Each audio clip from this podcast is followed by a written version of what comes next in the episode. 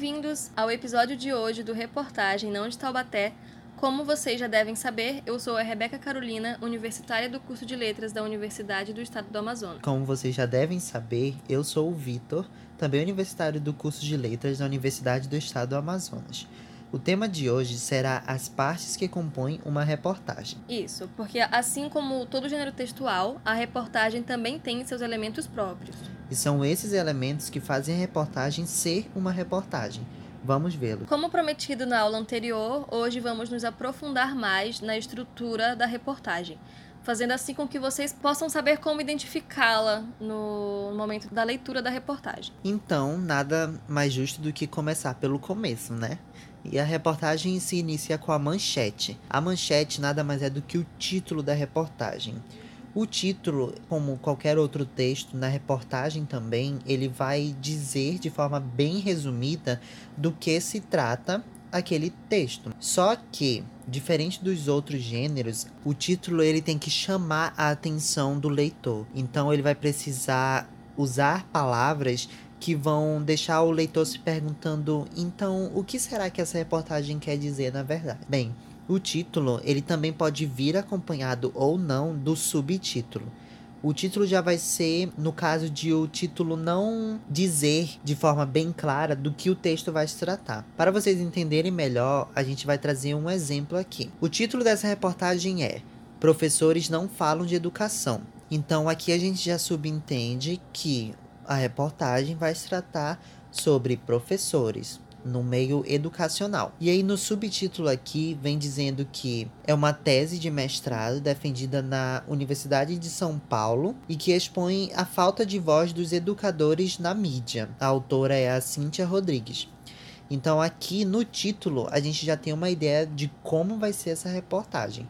Já vai ser algo mais no meio educacional, tratando de escolas, de dos alunos e na verdade tentar responder o porquê que os professores não falam de educação. Como assim? O que, que quer dizer esse título?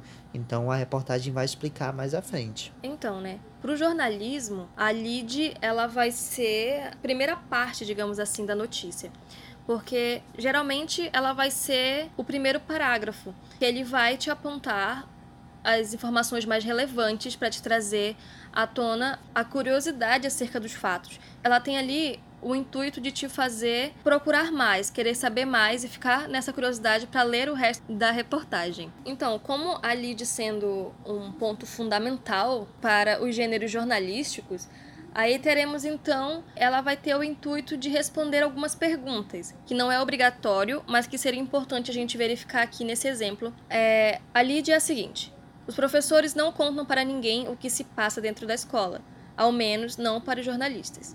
Há cerca de 10 anos, desde que a ONG Observatório da Educação começou a acompanhar o tratamento dado pela mídia, a cada novo índice ou política pública proposta, gestores falam, historiadores, economistas e acadêmicos opinam, mas educadores não são ouvidos. Então, aqui eles vão responder para a gente. Quem são esses personagens dessa reportagem? Serão os professores. Onde será passada essa reportagem? Dentro de uma escola. E aí a gente já vai ter aqui o embate principal, que vai ser o de que o educador, ele vai falar, ele vai tentar opinar, mas a sua fala, né, ela não vai ser ouvida, porque aí quem vai estar tá mais alto nessa hierarquia, digamos assim, vão ser os historiadores e os economistas, né? E é importante que a gente perceba como já nesse primeiro parágrafo a gente já tem todo um panorama estabelecido sobre o que a gente vai ler no decorrer dos próximos parágrafos, e aí você já vai entrar no corpo da reportagem, como o Vitor vai apresentar a seguir. Agora que a gente já sabe o título e a lead da reportagem, a gente entra na reportagem em si, que é o corpo. O corpo vai se tratar de responder todas as perguntas que surgiram na reportagem até então. Então, nesse momento é quando vai aparecer personagens propriamente ditos, dados, locais, tudo que é preciso para você saber do que está se tratando aquela reportagem. Então, aqui, nesse caso dos professores, a gente tem aqui aparecem alguns momentos fala de alguns professores dizendo que eles não são ouvidos e que eles que deveriam ser ouvidos, porque são eles que dão a aula, não o gestor, o historiador, ou alguém que fica só lá na sua sala, fechada, só ele, sem lidar com os alunos, sem lidar com a educação propriamente dita. Então, aqui nessa reportagem, o foco dela é dizer que o professor que deveria definir certas coisas na qual ele nem sequer é ouvido. Outro ponto também que cita aqui na reportagem é sobre a precariedade do trabalho, na qual a escola é projetada sem levar em consideração o professor, como vários outros assuntos. Nesse ponto aqui, a reportagem vai tratar de trazer aqueles problemas que os professores sofrem no dia a dia dando a aula, como falta de recursos, falta de cadeira, de ar-condicionado em sala, às vezes falta até pincel para escrever, para dar aula. Então, a função dessa reportagem aqui é, é uma espécie de denúncia, porque essa reportagem tenta dar voz àqueles que são calados diariamente, que são os professores, e finaliza dizendo o seguinte: ao mesmo tempo, ela acredita que o tema deva constar das formações continuadas dentro das escolas e servir de reflexão para os educadores. Ela aqui se refere à professora que foi ouvida, então aqui um exemplo de reportagem é que ela termina com uma fala, a fala do entrevistado, que foi uma espécie de entrevista. Então a reportagem se conclui aqui. A reportagem, apesar de ser essa estrutura, ela não se fecha nisso. Pode trazer outros elementos para tornar mais rica esse trabalho. E é o que a Rebeca vai falar agora para vocês. É interessante a gente chegar nesse ponto, né? Principalmente porque a imagem ela não está presente em todas as reportagens. E isso tem um bom motivo, porque ao mesmo tempo em que muitas pessoas acreditam que a imagem existe simplesmente para ilustrar uma reportagem, ela não termina só nisso. A reportagem também tem o fator fundamental de mostrar que o jornalista fez o seu dever de casa, digamos assim, que ele foi até o local, que ele investigou então, a, a imagem nesse sentido, ela vai mostrar que ela vai ser uma espécie de comprovação de fato. E aí, ela acaba por confirmar o que a gente está dizendo na reportagem. E além disso, né, também a imagem vai ter o papel de chamar a atenção, já que muitas pessoas são muito visuais.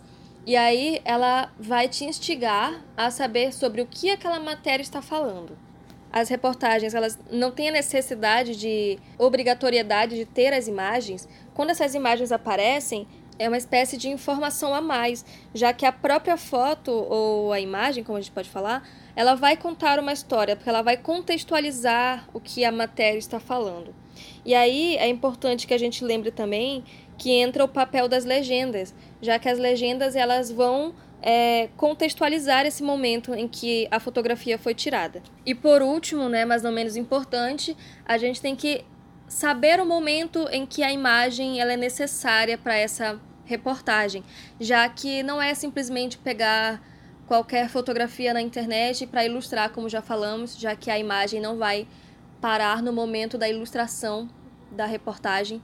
Então, precisa ser uma fotografia, uma imagem que diga e que orne com o que está sendo dito na proposta da reportagem, já que a imagem, nesse caso, ela vai ter o seu papel não como coadjuvante, mas como uma peça-chave para concluir a ideia que o repórter quis demonstrar. Agora que a gente já sabe as características principais da reportagem e já vimos é, essas características, tanto a reportagem como um gênero textual e a reportagem como uma reportagem, a gente finaliza aqui mais um módulo e mais uma aula. E já que estamos no final de um módulo, nós temos uma atividadezinha para ser concluída, né? Então, assim como as outras atividades foram passadas, vocês vão acessar o link que tem aqui na descrição dessa aula e vocês vão entrar no Google Forms e responder o questionário. E esse questionário consiste em responder com suas palavras o conceito de manchete e de lead sem esquecer também da avaliação da aula. E, claro, como sempre, estamos abertos a sugestões e críticas também já colocadas no questionário do Google Form. Por hoje é só. A aula acaba por aqui. Mas os estudos nunca acabam. Então, até a próxima aula. Fiquem bem e bons estudos. Bons estudos e não se esqueçam de nos seguir no Instagram. Isso. Tchau. Tchau!